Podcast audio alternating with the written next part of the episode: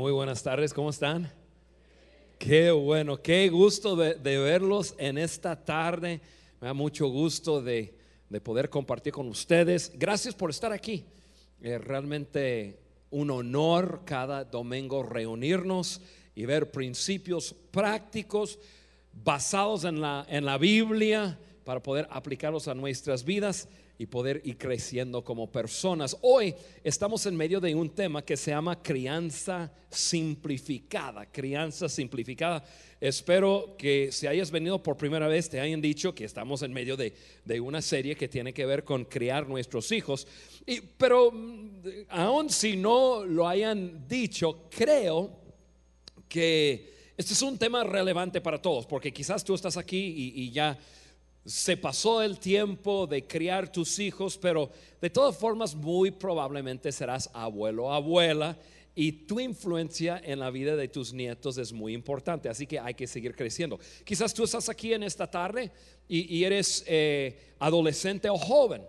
Eh, adolescente joven, tú dices, nah, pues yo, yo no tengo hijos, yo ni siquiera tengo ninguna relación. Bueno, algún día eh, probablemente más pronto de lo que tú crees te vas a enamorar y te vas a casar y tú tendrás tus propios hijos y este muy bueno aprender desde ahora. Quizás tú estás en medio de todo eso, te dices, no, pues ah, mira, aún si tú estás en, en, medio de, lo que es tener hijos o, o, eres abuelo, eres muy joven, esto, lo otro, tú estás en, en una edad, quizás lo que tú quieres hacer es escuchar y quizás te darás cuenta de algunas cosas que con, con, las cuales tú luchas en tu vida y por qué están ahí y te va a ayudar bastante en saber cómo superar esas áreas. Así que crianza simplificada, ahí vamos. Ahora, algo que sí les quiero decir es, si no estuviste la semana pasada, muy importante es escuchar la charla por lo siguiente. Estas tres charlas van juntos. Eh, faltar una de ellas y luego no darle eh, la importancia necesaria puede crear un, desbalance en la crianza de tus hijos y es muy peligroso. Entonces, si no estuviste la semana pasada, si te fuiste a la frontera a hacer compras o, qué sé yo, y Dios bendice a la gente que están de viaje el día de hoy, que están a la frontera. Eh, oramos por su seguridad, que, pas, que, que, lo pasen bien, que compren todo lo que, que les toca colas largas en el puente, que sufran, que por no estar aquí el día de hoy. Pero bueno, ese es otro tema. no, muy importante es que este, que, escuches los tres. Si no estuviste la semana pasada, por favor, em, consigue el audio, puedes conseguirlo aquí afuera en, el faro, en, la librería que tenemos aquí, o eh, a través de la, de la, página web. Te metes a la página web de Vida Internacional y ya casi, casi para el domingo en la tarde está el, em, el mensaje montado en la página, lo puedes escuchar eh, ahí sumamente importante es, la semana pasada hablamos acerca del el amor incondicional, el amor incondicional. Y hablamos no solamente de, de, ese amor incondicional que nosotros como padres debemos de tener con nuestros hijos, pero todo comienza con entender que Dios nos ama a nosotros con un amor incondicional. ¿Qué significa eso? Que no está basado en alguna condición, no está basado en algo que hacemos, no está basado en que nos, nos, que nos comportamos bien, o, que eh, hacemos todo bien. El amor de Dios es un amor sin condición, nos ama tal como somos. Con todas nuestras fallas, con todo nuestro relajo, con todo lo que hay, Dios nos ama. Dios está loco por ti, loco por mí. Dios tiene un amor incondicional. Una vez entendiendo eso y aceptándolo, hay muchas personas que tienen miedo de Dios porque creen que Dios, su amor es condicional. No es condicional. No importa si tú has huido de Dios por toda tu vida, Él te ama. No importa lo que hayas hecho, porque su amor es incondicional. Es lo mismo en cuanto a nosotros como padres. Una vez entendiendo eso, nos hace mucho más fácil poder amar a nuestros hijos con un amor incondicional, que no sea basado en en si soporta, eh, se portan bien o no, si sacan buenas calificaciones o, no, si tienen buenas actitudes o no, etcétera. Amamos a nuestros hijos, no importando las condiciones que rodea la situación. Sumamente importante es eso porque la segunda parte que vamos a ver el día de hoy es la disciplina constante. Disciplina constante sin amor incondicional, es decir, mezclas mezclas disciplina constante con amor condicional y vas a crear rebeldía en tus hijos. Porque tus hijos van a, van, a pensar de esa manera. no es que te importo. No, no, no, es que yo te importo. más bien ellos van a estar pensando, eh, te importa más lo que tú, lo que, como te ves. Tú me disciplinas porque quieres que actúe de cierta forma, pero más bien por lo que la gente dirá. ¿Por qué? Porque está viviendo dentro de un amor condicional. Entonces es sumamente, sumamente importante tener las tres esenciales que estamos hablando. Primero, el amor incondicional. Hoy hablamos acerca de lo que es la disciplina constante. Ahora, una cosa que mencionamos la semana pasada fue pues el mundo en el cual nosotros vivimos, eh, amigos, vivimos en un en, una era, en un, tiempo que es muy difícil para crear hijos. ¿Por qué? Porque em, vivimos en una generación, una sociedad con mucha actividad, mucha presión, eh, presión por nuestro tiempo, presión por, eh, por lograr éxito, entre comillas, presión por, por miles de cosas y muchas veces nos distraemos de lo importante. También vivimos en tiempos difíciles porque todos vivimos juntos. Eh, años atrás, son 7 mil millones de personas que pisa planeta Tierra y la gran mayoría de nosotros vivimos en ciudades. El, censo pasado, incluso el censo pasado eh, de México, no en el 2010, sino en el año 2000 eh, si, no me equivoco, la estadística decía que 37% de la población de México vivía en tres ciudades, eh, Distrito Federal, Guadalajara y, Monterrey. Y, este, ¿qué quiere decir eso? Y, y pone aparte las ciudades también grandes que son como Querétaro, como Puebla, como Tijuana, que, es, que tiene 5 millones, que 2 millones, que 4 millones.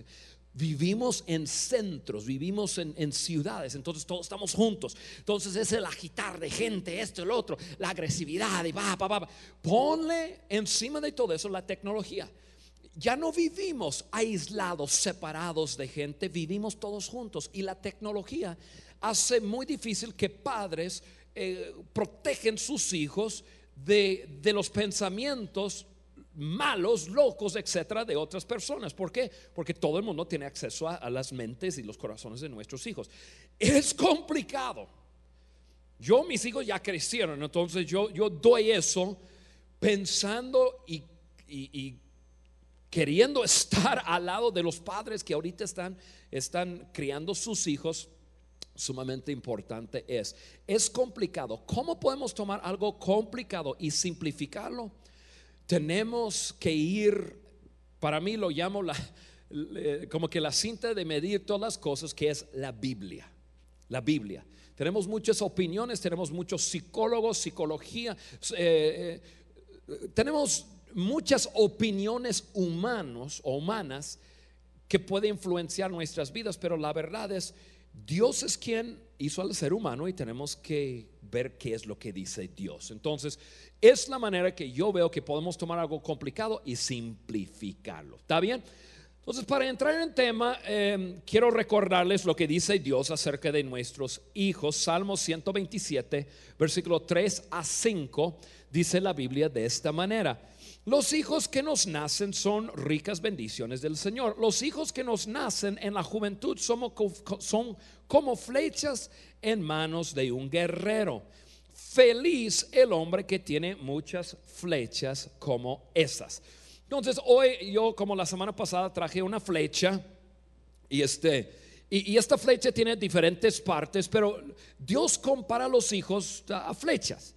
Y, flechas tienen diferentes partes y, sé un poco acerca de flechas porque yo los uso como para, para tirar mi, arco.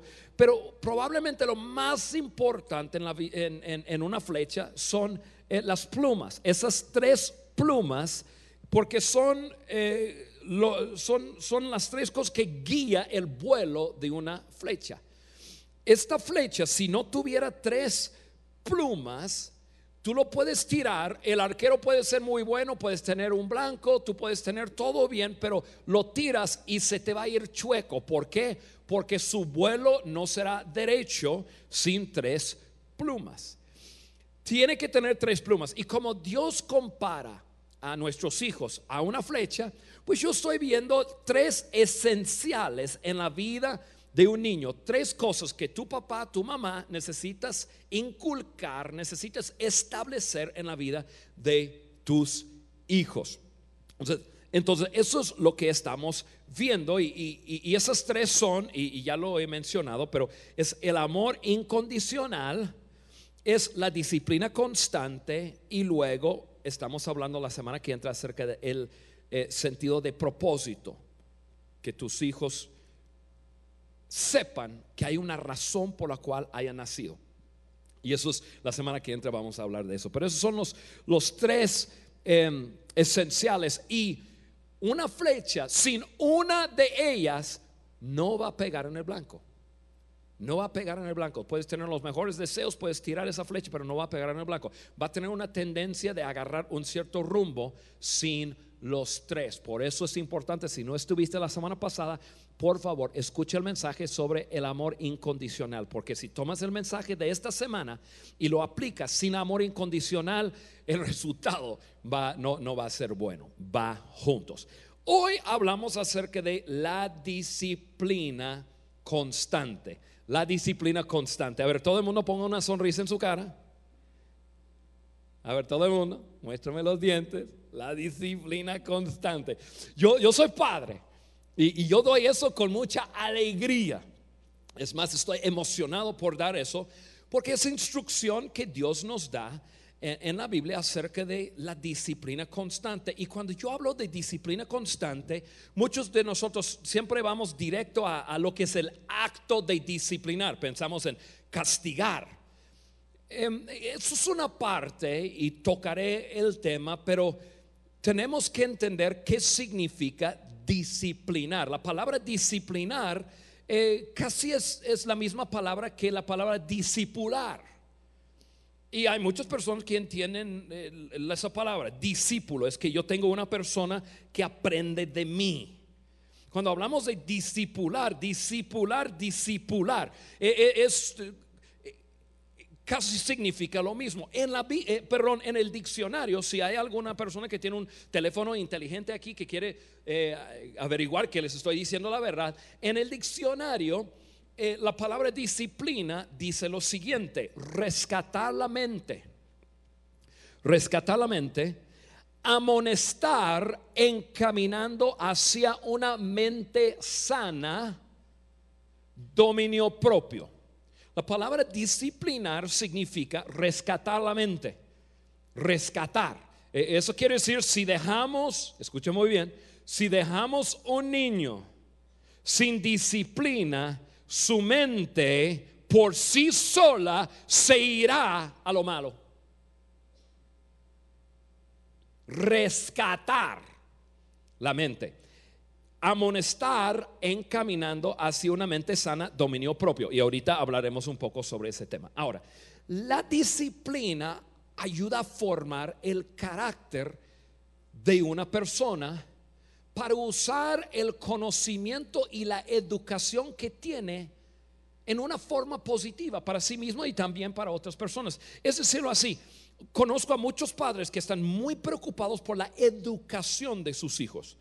Y, no menosprecio la educación. Yo creo en la educación. Yo creo que, tanto las, las, primarias, las secundarias, las prepas, las universidades las necesitamos. Debemos de sacrificar por la educación de nuestros hijos. La educación es bueno, pero la educación sin disciplina, déjame decirles lo que pasa. Puedes tener una persona muy educada o que tenga mucho conocimiento, sin una vida disciplinada, usará su conocimiento o su educación solamente para sí mismo o para hacer el mal.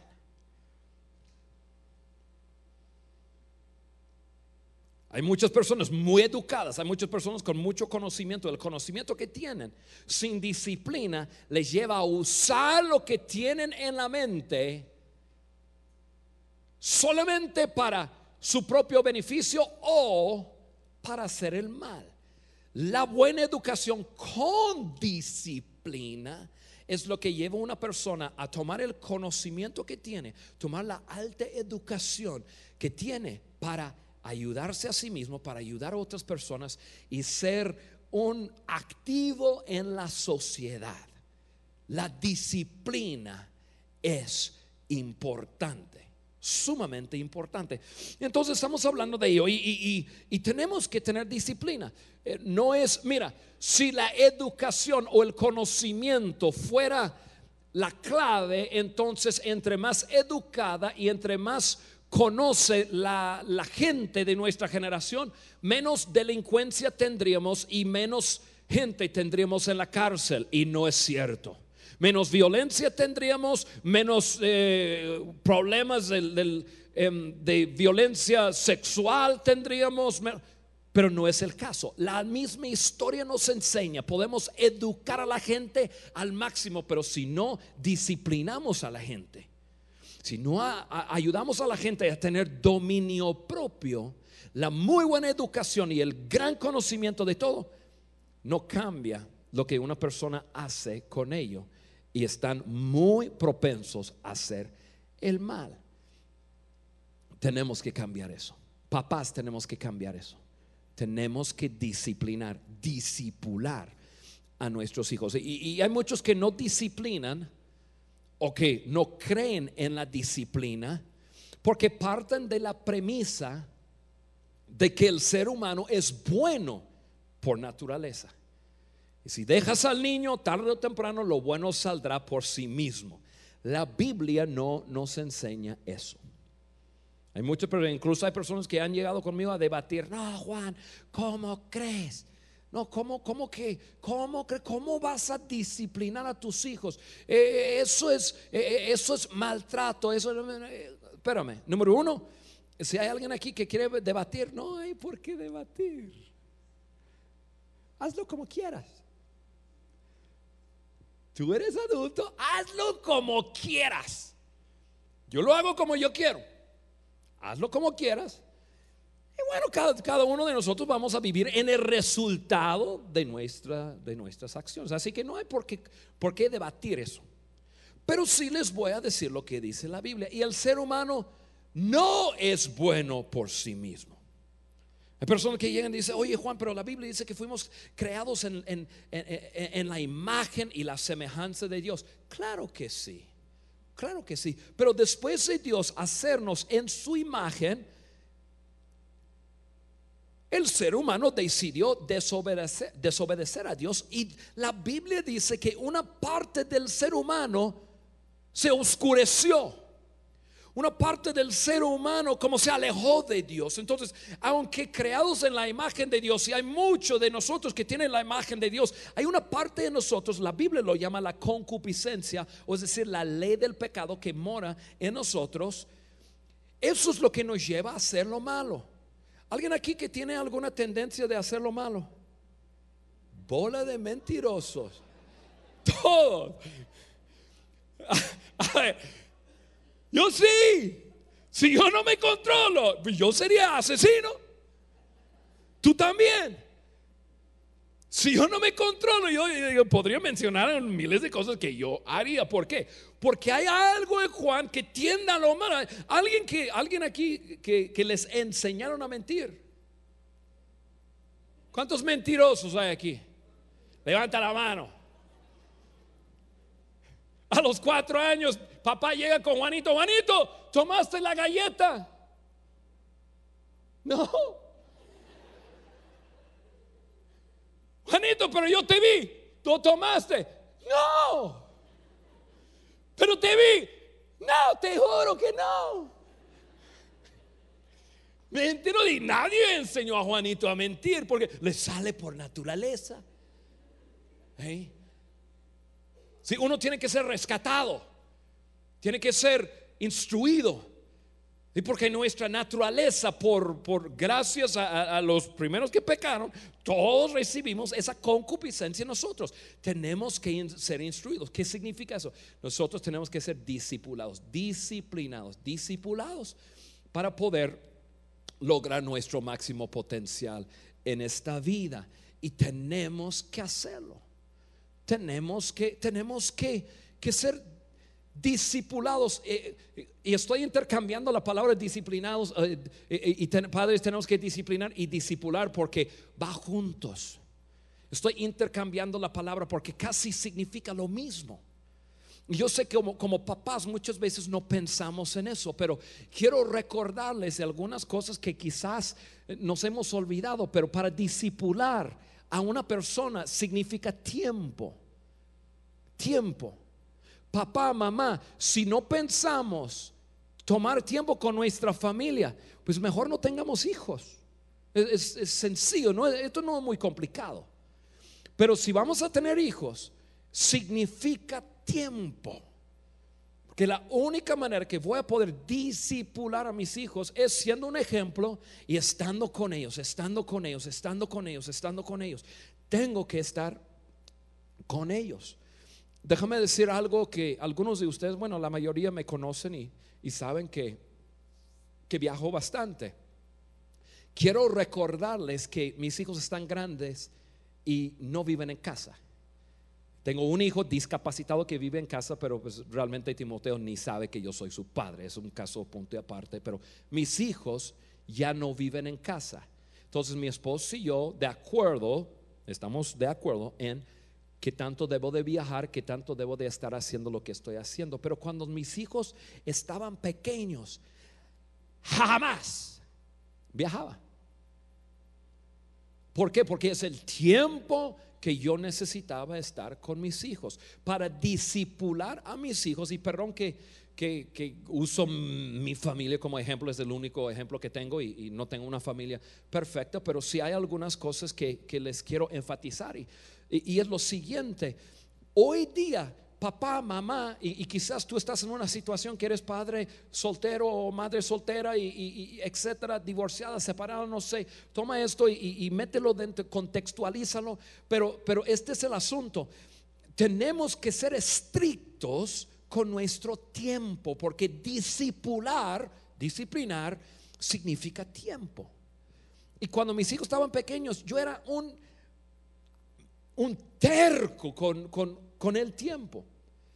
Y, yo siento, yo fui así, yo siento que mi mejor amigo es rutina. Rutina, los hijos. La mejor manera de disipular a, los hijos de, e, es a través de crear buena rutina. La rutina es buena. Entonces yo, creaba una, una rutina en, que papá se iba a la, misma hora, llegaba a la misma hora, comíamos a la misma hora, se acostaban a la misma hora. Yo acostaba a mis hijos a las 7 de la, tarde, de la noche, tarde, noche, como quieras. En, el verano era tarde, en, el invierno es noche, ¿no? Porque está oscuro, pero en la tarde. Y los hijos lloraban, no, mis otras hijas todavía están jugando en la calle, no le hace. Acuéstanse pueden leer un libro, pueden hacer esto lo otro, para crear rutina, rutina, buen descanso. Mira, métense al, internet y ve lo que dicen doctores, doctores, psicólogos, personas que estudian eso. Un niño bien descansado es un niño que no va a tener tantos problemas con obedecer. Y va, va a aprender mucho más su aprendizaje, su educación. Yo fui un, y yo voy a decir algunas cosas, yo tengo que, yo, yo sé que tengo, número uno, eh, yo soy pastor de este lugar y voy a decir algo en cuanto a las iglesias, incluyo a vida internacional. Yo sé que tengo directores y directores de escuelas aquí y tenemos en este lugar una escuela, les voy a decir alguna cosa. Todo el mundo va a demandar por tu tiempo. Todo el mundo va a decir que hay que tener tanta junta, hay que necesitar, etcétera, etcétera. Tú debes de ser muy mezquino con tu tiempo y tu rutina. Cuando mis hijos estaban pequeños, Estaban mis hijos en una escuela, la SEP decía, o, la, directora de la escuela, ah, queremos tener una actividad, los padres tienen que estar a las 8 de la tarde, pues que los otros padres estén, porque yo no voy a estar. Pero ¿por qué este o el otro? Porque mis hijos se acuestan a las 7. Y de vez en cuando les, les pongo una persona que les cuida. De vez en cuando. Pero la iglesia quiere poner juntas en la noche, la escuela quiere poner juntas en la noche, mi trabajo quiere que yo vaya en la noche, todo el mundo quiere, es mi familia. Soy un discipulador. Y perdón que lo digo así tan enfático, pero, pero si no tomamos medidas en eso, la vida se aloca y vivimos en tiempos complicados. Y yo como director de vida internacional, yo soy el primero en decir, estamos en el salón de juntas, oye, debemos de tener un, eh, entrenamiento para esto y esto y lo otro. Y, está bien, eh, eh, espérame, pero los papás, ¿qué? Yo soy el primero en, en, abogar por el tiempo. No vamos consumiendo el tiempo de los padres con sus hijos. Son discipuladores. Se requiere tiempo. Cuando mis hijos estaban pequeños, yo tenía una rutina de, vida, tenía que ser. Por ejemplo, todos los días miércoles, día de la familia. Punto, se acabó. A las 2 de la tarde, ya apagaba, cuando, ya cuando llegaron los apagaba el celular. Yo no contesto el teléfono en la casa. ¿Por qué? Porque el miércoles en la tarde es día de mi familia. Si se quema, si se va, si se va a quemar la iglesia, que se queme. No, es que hay que estar disponible y qué sé yo. No, no, no, no, no. La gente tiene años haciendo bolas de sus vidas y quieren que yo saque de prioridad mi vida para ir a arreglar su vida. Que se haga bolas, bolas, bolas. Y bolas y bolos y lo que quieras. Si es tu primera vez aquí, a lo mejor dice que soltaron el micrófono, un loco, eh pase, lo que pasa, eso me apasiona. Porque veo tantas personas, después de pasar el tiempo importante con sus familias, despiertan a esto y dicen, ay, ¿por qué no lo hice diferente? Bueno, por lo menos yo les voy a decir. Pueden decir no a la escuela, pueden decir no a la iglesia, pueden decir no a otras cosas. Pero tus hijos te necesitan. Pueden decir no a oportunidades. Cuando mis hijos estaban pequeños, yo recibía ofertas y, llamadas de estar en, yo me acuerdo en eventos y hacer esto y el otro. Decía, no. ¿Y por qué? Porque no. Oye, pero no sabes que aquí te pagamos tan. No. ¿Por qué no? ¿Por qué no? Yo sabía por qué no decía, y si yo hago lo correcto, Dios me dará la oportunidad después. Y si no, no le hace. Porque esos chiquitos son los más importantes. Decidí tener hijos. Es mi tiempo de fajarme los pantalones y ser un padre. Y así es. Disciplinar significa discipular y se requiere de tiempo. Yo me acuerdo los miércoles en la tarde de la familia y no me importaba qué pasaba con, con ninguna otra cosa. Yo tenía dos citas por semana con mi esposa. Una vez al mes y en la otra reunión estaba mi hija Juliana, no sé si Susi está, tengo cuatro hijos, dos niñas y luego dos niños.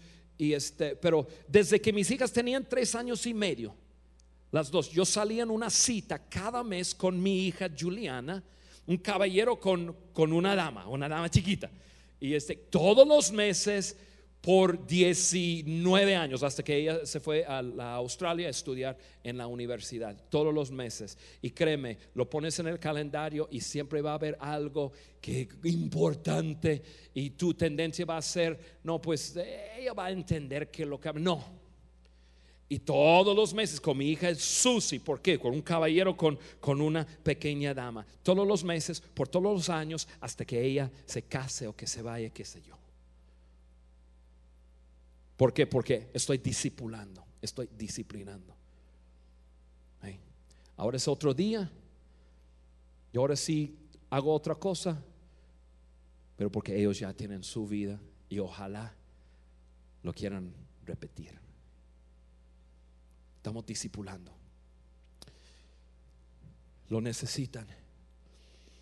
Hay muchas personas que no disipulan o no disciplinan porque regresando creen que pues el ser humano es bueno en sí, no, el ser humano si tú dejas a tus hijos a ellos mismos, a ver cómo lo hacen, se van a meter en problemas. Porque todos nosotros tenemos necedad en nosotros. Mira lo que dice la Biblia en Proverbios 22, 15, lo voy a hacer rápidamente. Proverbios 22, 15 dice, la necedad está ligada al corazón del niño, pero la vara de la disciplina lo alejará de ella. ¿Qué está ligada? Necedad. Todos nosotros. Proverbios 23, 13 y 14, creo que es uno de mis, mis versículos favoritos. No dejes de disciplinar a tus hijos. No morirán si les das unos buenos azotes.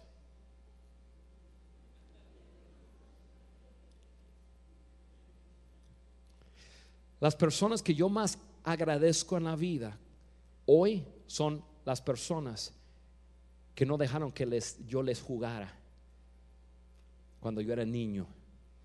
Y créeme, me daban que un, más que unos buenos azotes.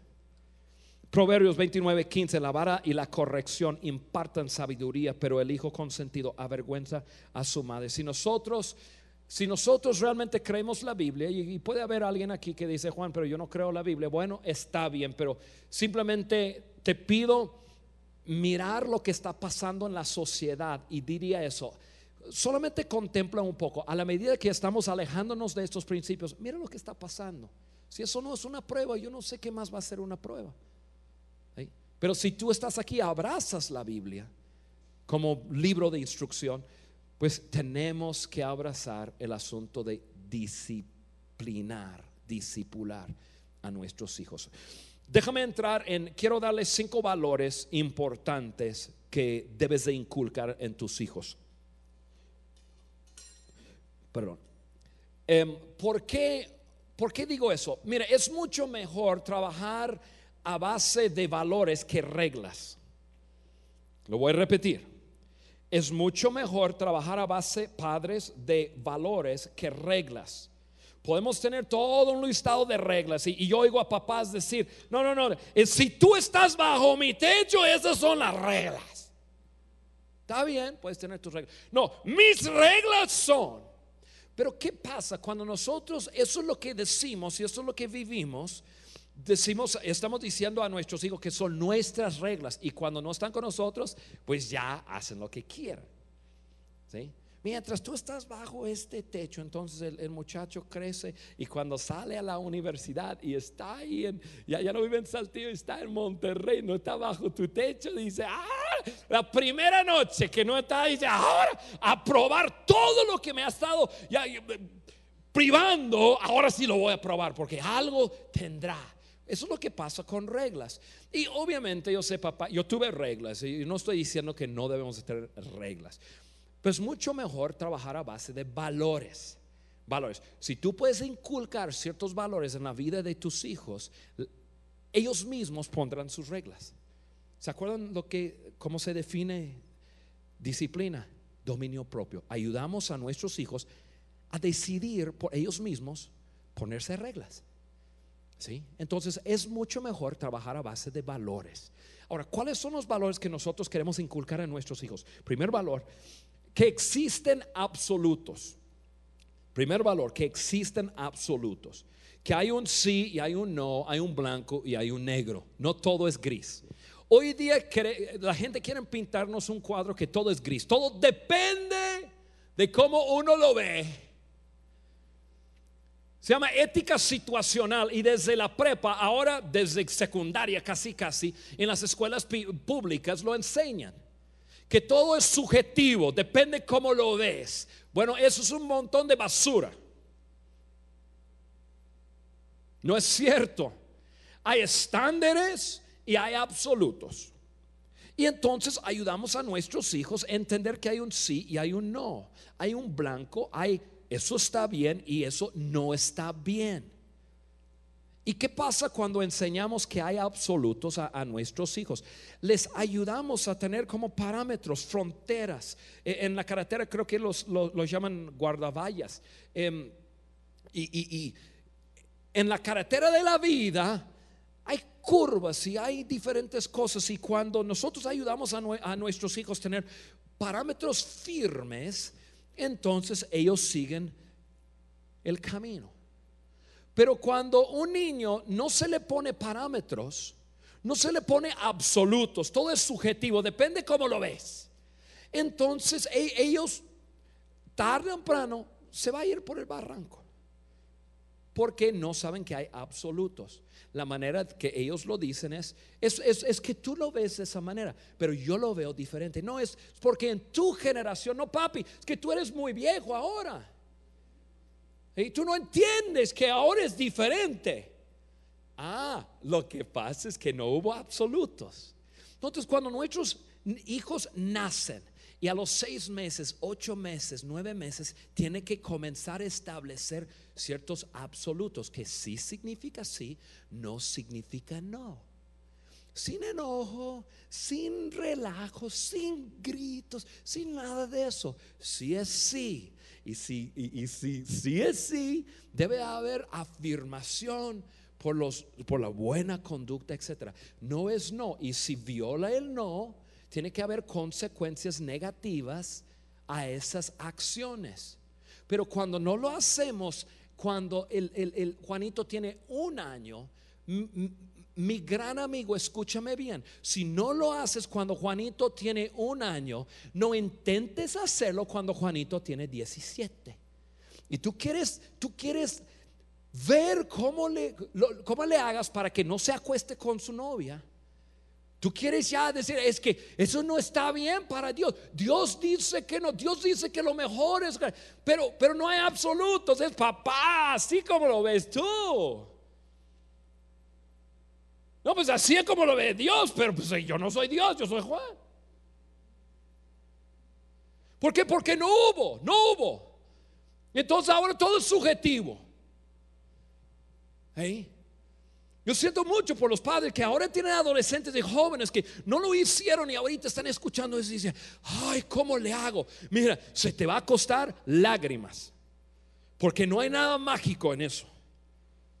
No hay nada mágico. Ahora sí es a base de relaciones, a base de tiempo. Ahora pues ah, cobra ganas y ánimo y a ver cómo le haces. Pero la verdad del asunto es que te va a costar ahora tiempo y no hay nada mágico cuando no hay absolutos, el valor de absolutos.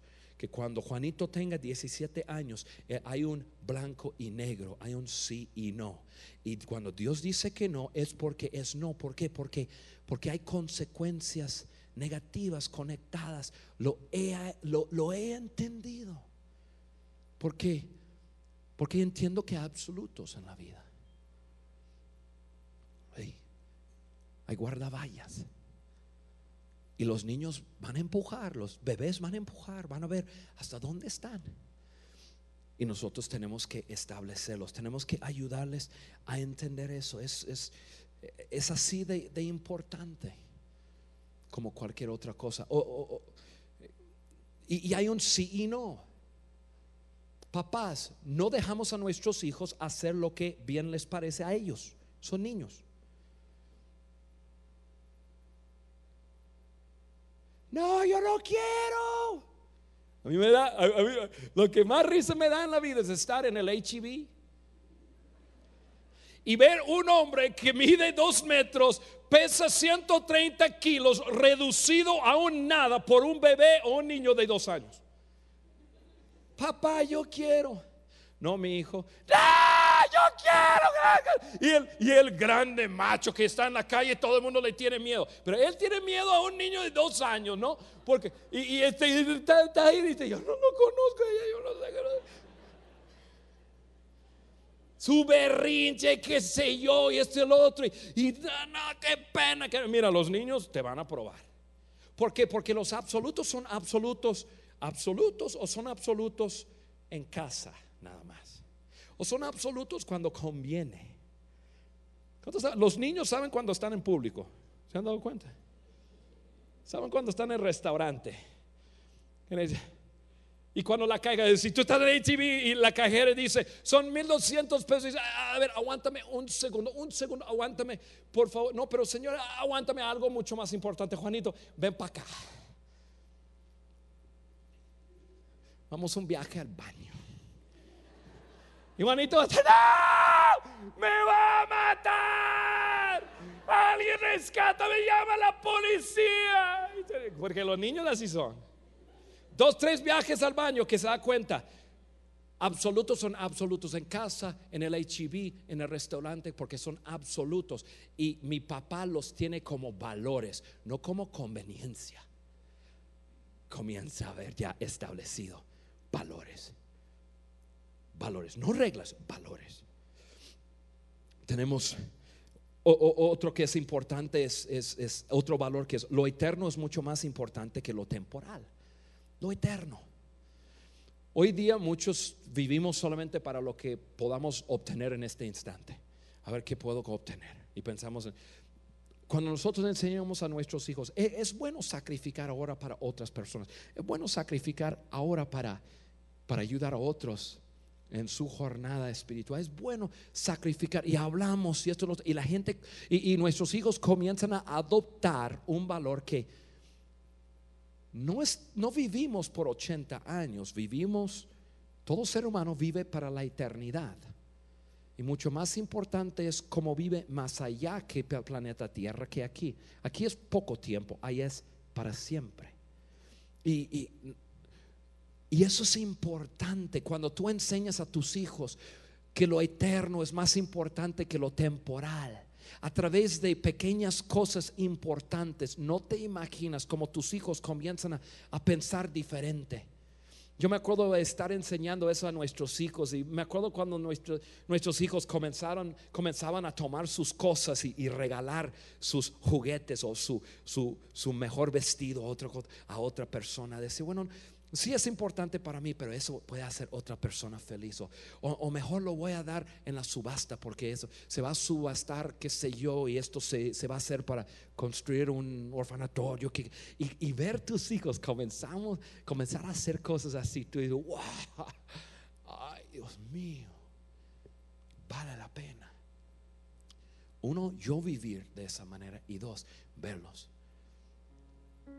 crecer y vivir de esa manera. Otro valor, ya está tocando, ya me tengo que terminar. y eso que le pedí cinco minutos más en esta. Pero no se preocupe, vamos a terminar a tiempo. El valor que personas son más importantes que, que, que cosas. El valor de que personas valen mucho más que las cosas. Un valor que guiará tus hijos para siempre en su vida. El valor de que toda decisión lleva consigo recompensas o consecuencias. Toda decisión, cuando, cuando nuestros chiquillos toman buenas decisiones, ¡eh! Buena decisión, ¡eh! Bien, tiene que haber eh, afirmación, debe haber recompensa, debemos de recompensar y afirmar y porrista para nuestros hijos cuando tomen buenas decisiones. Oye, muy, muy buena decisión. Y, la afirmación positiva es disciplinar.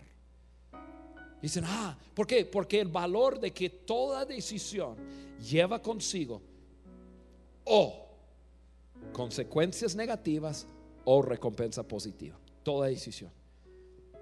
Y luego cuando toman malas decisiones, cuando sean chiquitos, Tienes que disciplinar. Ahora sí, el acto de disciplinar. Yo soy un apasionado, yo creo en la vara. Yo usé la vara, la vara física. Tuve gente en mi contra. No, es que bien, hazlo como quieras. son mis hijos, yo lo hago como quiero. Pero yo, yo, yo lo veo en la Biblia y lo voy a hacer.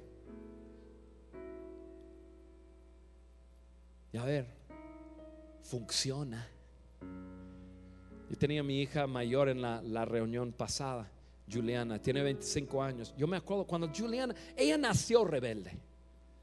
Ella salió del vientre de su madre. Yo me acuerdo que la, eh, nació cesárea. Yo me acuerdo cuando abrió y ¡pa! Ella salió y esta primera mirada decía, vengo a conquistar. Y lo digo en serio, lo, en serio. Y Dios mío, a los dos meses, tres meses, yo decía, ay Dios mío.